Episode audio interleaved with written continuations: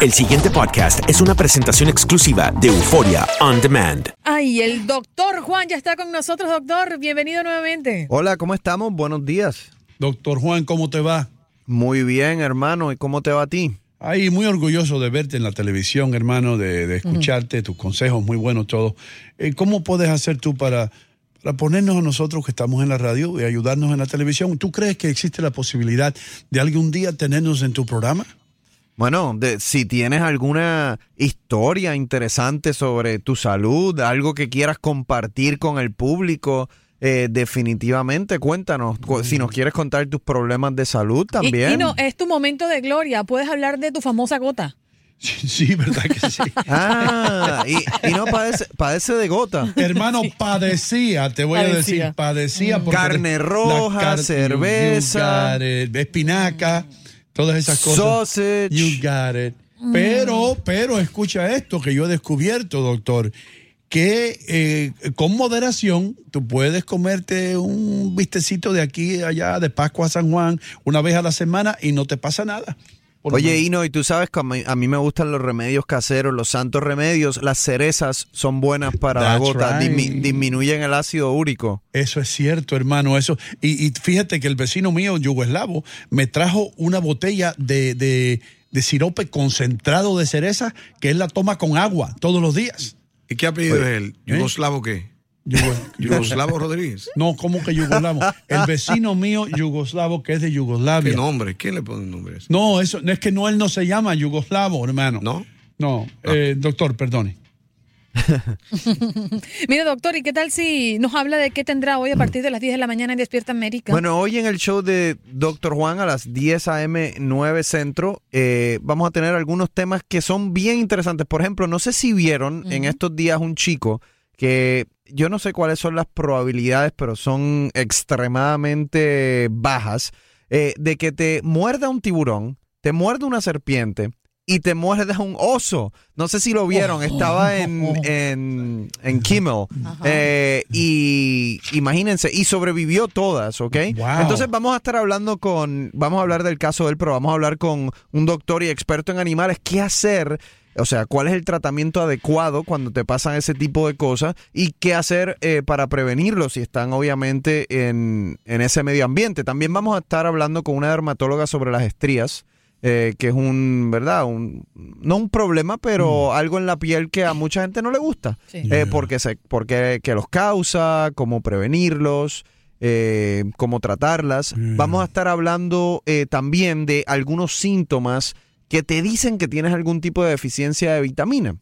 Eh, por ejemplo, digamos, hay personas que si tienen sangrado en las encías, por ejemplo, puede ser un- una deficiencia de vitamina C.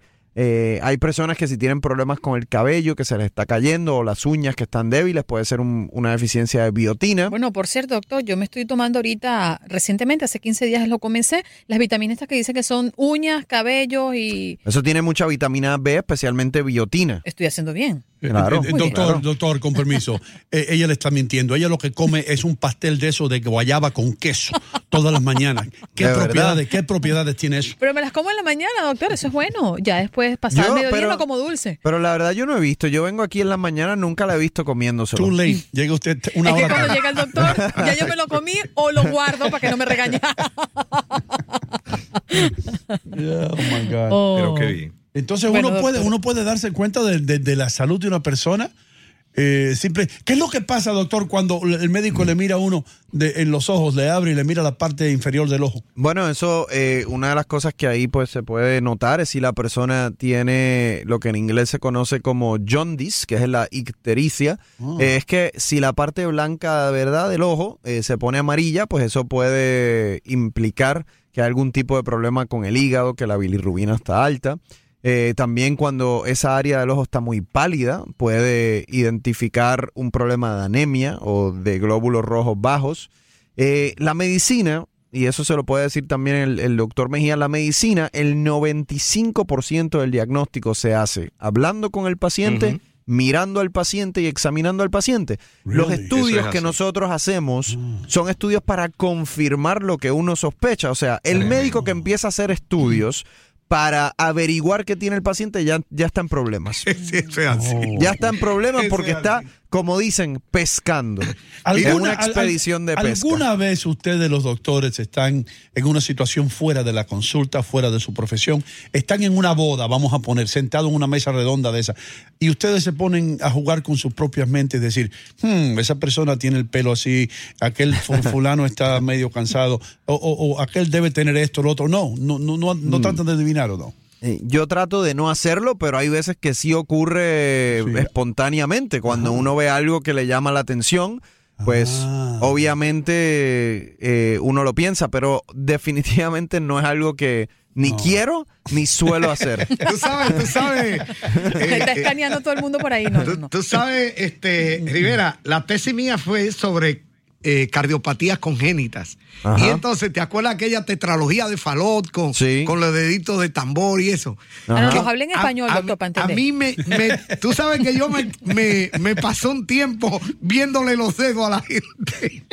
A ver si tenían los dedos en palillo de tambor. ¿En serio? ¿No te pasó alguna vez? Bueno, a, a uno le pasa que yo digo que era, me pasaba en escuela de medicina cuando estás en entrenamiento que le dicen el síndrome del estudiante de medicina. Es que todo lo que uno leía de- de- lo sentía y lo tenía.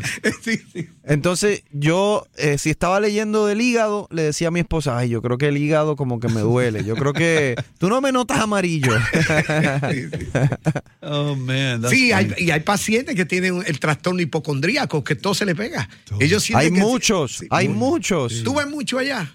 Hay muchos, muchos, Wow. muchos. O sea, eh, que son las personas, para que sepan, son las personas que están bien, pero se sienten mal, siempre tienen algo, eh, se pasan yendo al médico, eh, les gusta tomarse una cantidad de medicamentos. Sí. Yeah. El paciente hipocondríaco, hay muchos. Y sobre todo personas ya que tienen edad, ¿no? Creo que son más propensos a hay- hipocondríacos. Te ¿no? digo que hay de, De todo, todo. Andreina. Hay jóvenes hipocondriacos, hay hombres, mujeres, de todo. Bien. Doctor, hoy teníamos en la mesa previsto hablar de la acidez Ajá. y algunos remedios caseros que usted pueda recomendar para esto. A ver. Mira, te voy a dar el remedio casero que realmente más yo utilizo, que es un litro de agua eh, con dos cucharaditas de bicarbonato de sodio y un poco de limón. Y es que el bicarbonato de sodio, eh, pues neutraliza el ácido en el estómago. Es uno de los, realmente es uno de los remedios que, que más me gustan y que lo he utilizado yo personalmente, que, que de vez en cuando padezco de acidez.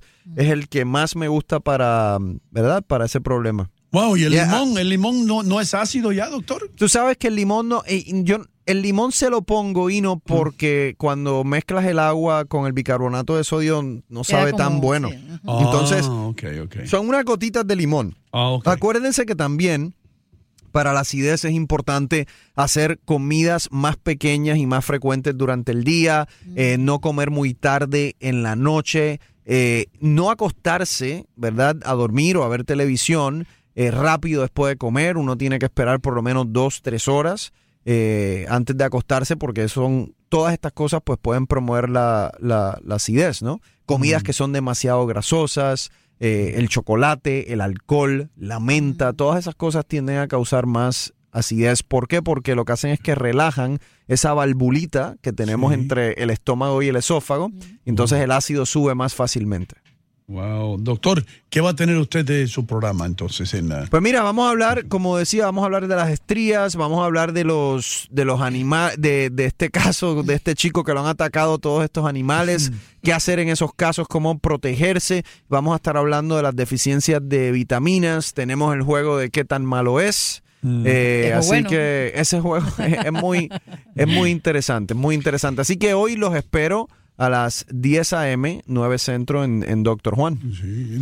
Si a ti te muerde una, una serpiente, hermano, muchos recomiendan succionar la parte esa Sí. para sacar el veneno. Pues mira, una, ajá, una de las cosas, Ginos, que yo no sabía, que lo aprendí con este caso, es que aparentemente el 60% de las mordidas de, de estas, no sé cómo se llama, el rattlesnake. Sí, sí, cascabel, serpiente El cascabel, cascabel. exacto. Ya. Eh, el 60% es lo que se conoce como mordidas secas. O sea, no todas las mordidas que hacen tienen veneno. 60 aparentemente son secas y 40% pues tienen veneno. Y en este chico tuvo la suerte de que esa mordida fue una seca, o sea, no tenía veneno, fue un, un dry bite. Doctor, ¿a Pero ¿cómo te- saberlo, no? En el momento. Doctor, No, tienes, no, tienes que buscar ayuda de inmediato. Sí. Eh, Sí. Ya. Doctor Mejía, ¿usted lo mordió una cascabel? Usted me dijo. Eh, sí, yo tenía algunos 10 años. eh, dos días después murió la cascabel. ¿O sí? Sí. Usted no era seca. Usted sí tenía veneno. Conmigo sí. Encuentran serpiente muerta después de morder a un doctor. Eh, eh, gracias, eh, doctor, por estar aquí con Perdóname, hay una preguntita para Rivera antes que se vaya. Vamos a ver si hay tiempo. ¿Eh? Sí, vamos Eh, a que si van a hablar de las estrías de la mujer embarazada. eh, Sí, eh, sí, eh, es una, sí, ah, sí, ok, sí, es uno. Vamos a hablar de las estrías en general, mujer embarazada, las personas Ah, que pues. ganan mucho o bajan mucho de peso rápidamente. Vamos a hablar de todo eso, así que no se lo pierdan hoy a las 10 a.m. 9 Centro. El pasado podcast fue una presentación exclusiva de Euphoria On Demand. Para escuchar otros episodios de este y otros podcasts, visítanos en euphoriaondemand.com.